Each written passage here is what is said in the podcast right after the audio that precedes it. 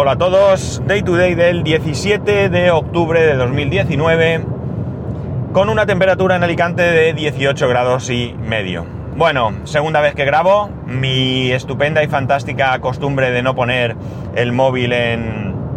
¿Cómo se dice esto? En modo avión, pues el Backpack Studio no es capaz de parar cuando recibes una llamada para luego continuar. Así que empiezo de nuevo. Espero que me dé tiempo. Eh, hoy es más tarde de lo habitual porque he salido del médico. He salido del médico porque, eh, bueno, sabéis mi estado de ansiedad.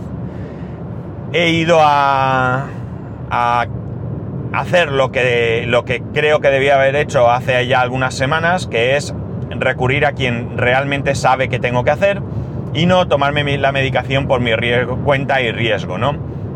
Me he pasado varios días tomando un ansiolítico que ya me había recetado el médico anteriormente. Bueno, me han cambiado de médico. Este médico, en principio, bueno, se ha presentado, me ha dicho que a partir de ahora soy su médico y le he dicho que me parece estupendo, que no tengo ningún problema.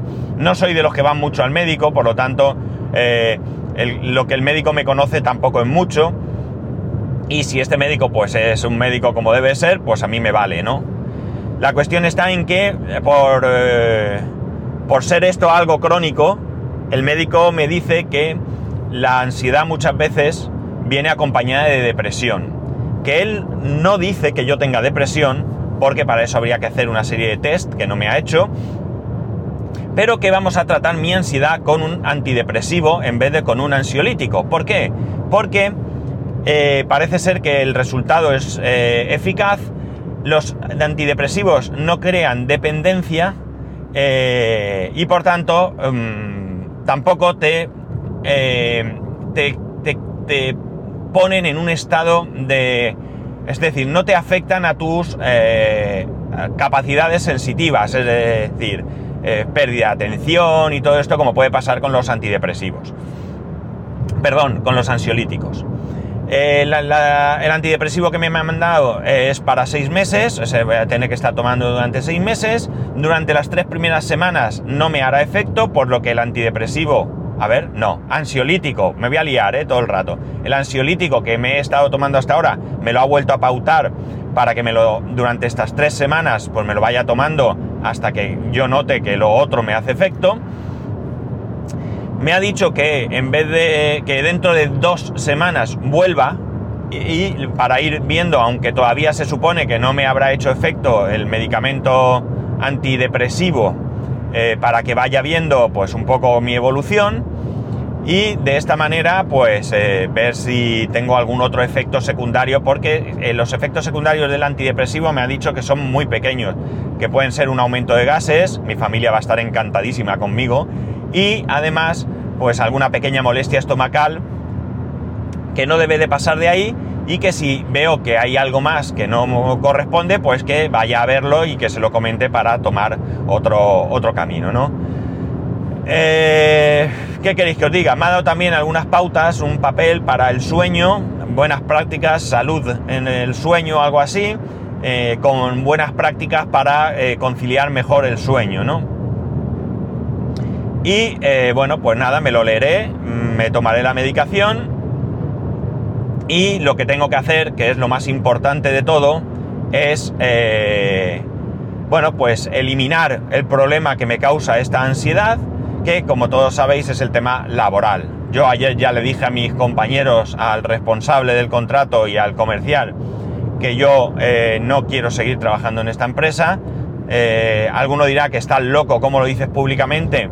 Eh, no tengo ningún problema, es decir, yo ya les dije que yo mi trabajo lo voy a hacer lo mejor que sepa y pueda. O sea, nadie va a tener ninguna queja de mí a nivel laboral, porque yo me considero responsable y profesional. Y además, las personas a las que tengo que atender todos los días y el cliente no tienen ninguna culpa de lo que está pasando. Y yo debo ser fiel al cometido que eh, se me ha encargado, ¿no? Y por tanto, no voy a hacer absolutamente nada que perjudique ni al contrato, ni a los usuarios, ni al cliente. Nunca jamás lo he hecho y nunca jamás lo voy a hacer. Pero eso no quita que mm, el, foco de atención laboral mío sea el cambio de trabajo. 17 años en esta empresa y es una pena, una tristeza que todos o casi todos los empleados que estamos nos encontremos en una situación similar. No conozco ahora mismo a nadie con los que tenga una amistad, una, amistad cercana en esta empresa. No hablo de compañeros, simplemente hablo con aquellos con los que puedo hablar otras cosas que no estén buscando la manera de irse de la empresa. Es muy triste, pero es así. El trabajo para la mayoría de nosotros es necesario, imprescindible, seguramente para poder vivir. Pero eh, todo debe hacerse en las mejores condiciones. Cualquier situación en la vida tiene que ser una buena situación. Un trabajo que no funciona no tiene que estar en nuestras vidas. Un matrimonio que no funciona no debe de estar en nuestras vidas. Puede ser doloroso, triste, duro, pero al final, a la larga, seguro que es beneficioso. Y dicho esto, voy a contaros el tema que traigo hoy. Pregunta, ¿vosotros creéis que cuando una persona entra en nuestro domicilio donde tenemos instalada una cámara o tenemos instalado un asistente de voz, deberíamos de avisarle previamente de que eso está ahí? Bueno, pues esto es un debate que acaba de surgir. En España hay por ley obligación de que en todos aquellos lugares públicos, públicos entendamos como públicos eh, comercios, eh, edificios, eh, bueno, mm, cualquier sitio, no me refiero a parques y plazas, me refiero a cuando tú entras a una determinada tienda a comprar, en la que haya cámaras, tiene que haber bien visible unos carteles advirtiendo de que te están grabando, ¿de acuerdo?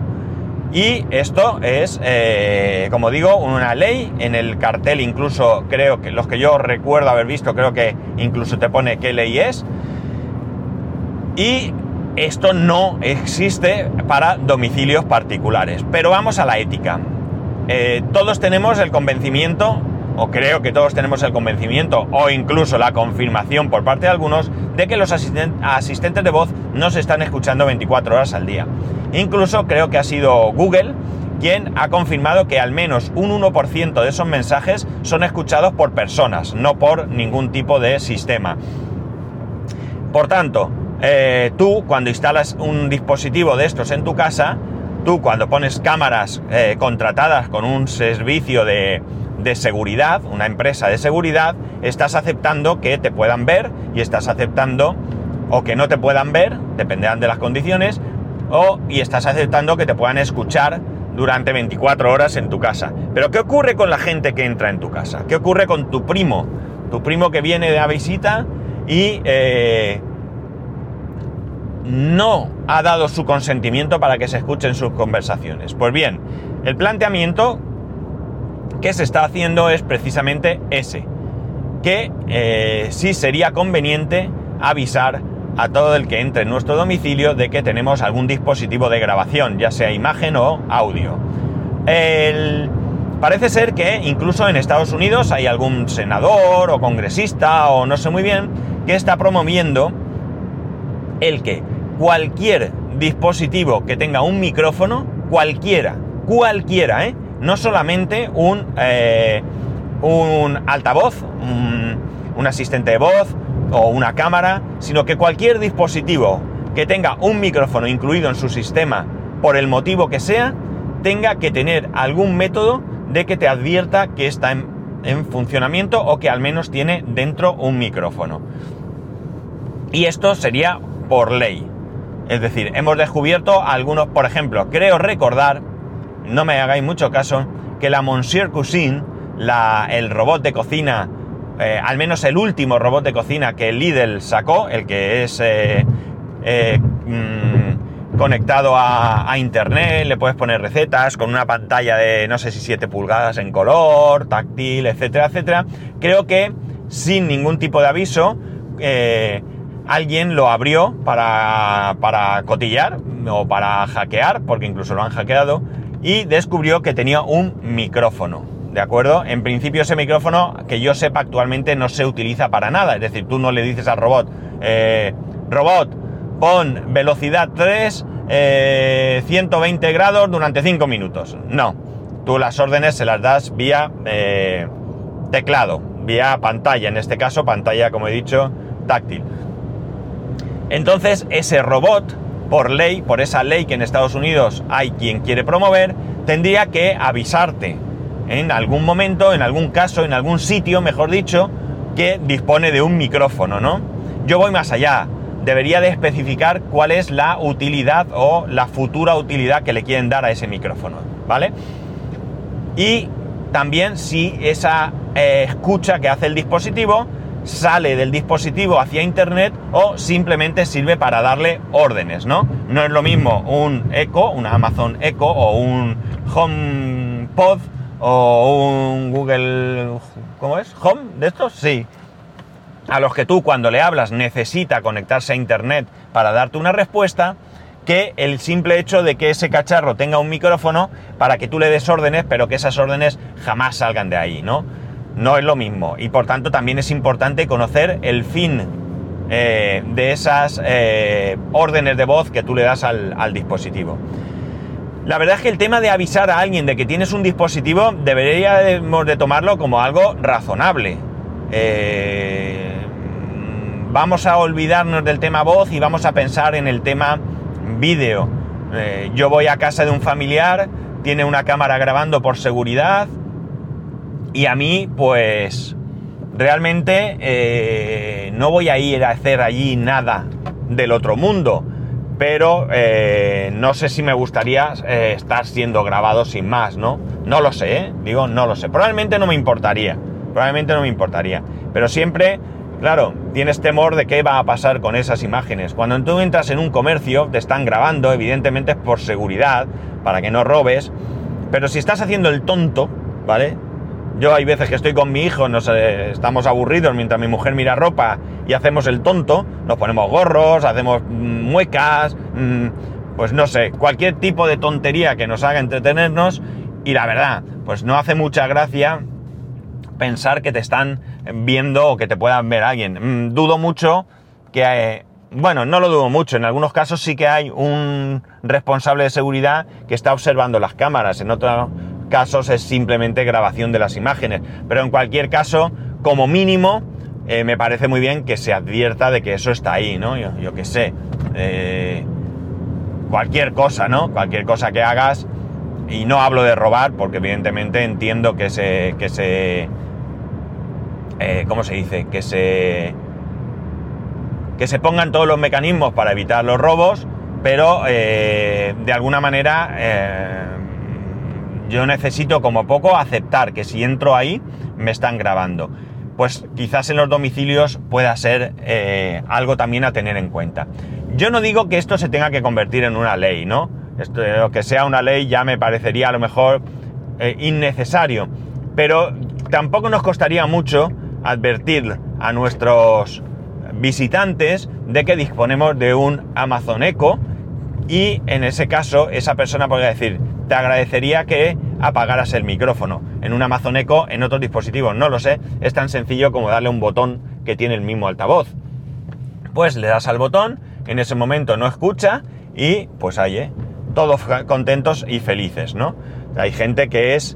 Eh, tiene unas ideas sobre su privacidad diferentes a las nuestras, no pienso ni mejor ni peor. Yo, por ejemplo, confío en One Password para poner mis contraseñas y hay gente que ni se le pasa por la cabeza y le parece una aberración el que a nadie se le ocurra poner sus contraseñas en, un, en una aplicación que está en la nube, ¿no? ¿Quién tiene razón? Pues los dos y ninguno, porque cualquiera de las dos soluciones puede ser buena o mala. Yo confío en que OnePassword va a poner todos los medios para que esas contraseñas realmente estén protegidas y hay quien piensa que el riesgo es muy grande y prefiere llevar todas sus contraseñas en una libreta. Esto vivido por mí, que aquí lo he contado aquí. Pues no sé qué pensaréis, pero me parece un debate interesante, ¿verdad? Son cosas que no se nos ocurren, que al día de hoy van eh, apareciendo por toda la implantación de la tecnología nueva que va apareciendo pero que deberíamos de pensar en ellas, tener consideración hacia ellas, porque sí que lo que sí que creo es que esto evidentemente entra dentro de la privacidad de cada persona, ¿no? Aquí sí que es un tema de absolutamente privacidad. Eh, yo acepto que eh, Amazon me esté escuchando 24 horas. Ya sabéis que yo hice una prueba para ver si era cierto y me resultó positiva eh, yo acepto, como digo, que Amazon me esté escuchando, pero realmente no todo el mundo eh, lo acepta. Y a lo mejor esa persona que va a tu casa no quiere tener un sistema, eh, un asistente de voz en casa porque no quiere tener esto. Sí que es cierto que ahora parece ser que al menos, no sé si Google o quién ha sido, mm, creo que te da la opción de que no te escuchen. ¿Vale? Ante la polémica creo que esto lo han, lo han, ¿cómo se dice? Lo han implementado para que tú puedas eh, rechazarlo. No sé si aparte de Google alguien más. Eh, pero bueno, oye, cada uno eh, tiene su forma de pensar. Hablamos de privacidad, no hablamos de otra cosa. Y por tanto creo que sí me parece un poco sensato el que tú avises, ¿no? no sé, sinceramente al mismo tiempo no sé si yo lo voy a hacer, tampoco es que reciba muchas visitas, las visitas que vienen a mi casa ya saben que tengo esos dispositivos, pero también es cierto que se me hace un poco raro que entre alguien a tu casa y le digas, disculpa, antes de empezar a hablar, que sepas que tengo un asistente de voz que está escuchando 24 horas. ¿Te importa que siga o lo apago? ¿No? Debería ser así, pero cada uno, eh, no sé, yo en principio lo veo raro, aunque también lo veo mm, justo. El 18 de octubre de 2019 se cumplen 15 años de la publicación del primer podcast en español. 15 años de un universo sonoro apasionante, que nos proporciona compañía, entretenimiento, que nos informa, nos enseña, nos hace disfrutar en cualquier momento y lugar. Únete a esta celebración con el hashtag Día del Podcast, ayudando a difundir qué es un podcast a quien no lo conozca y a compartir tus programas favoritos. Visita www.diadelpodcast.com si quieres más información sobre cómo participar o si quieres saber más sobre el podcast y el podcasting. Soy Robert y yo escucho podcast. Únete al enjambre. Y nada más, que ya sabéis que podéis escribirme a arroba spascual, el resto de métodos de contacto en spascual.es barra contacto, un saludo y nos escuchamos mañana.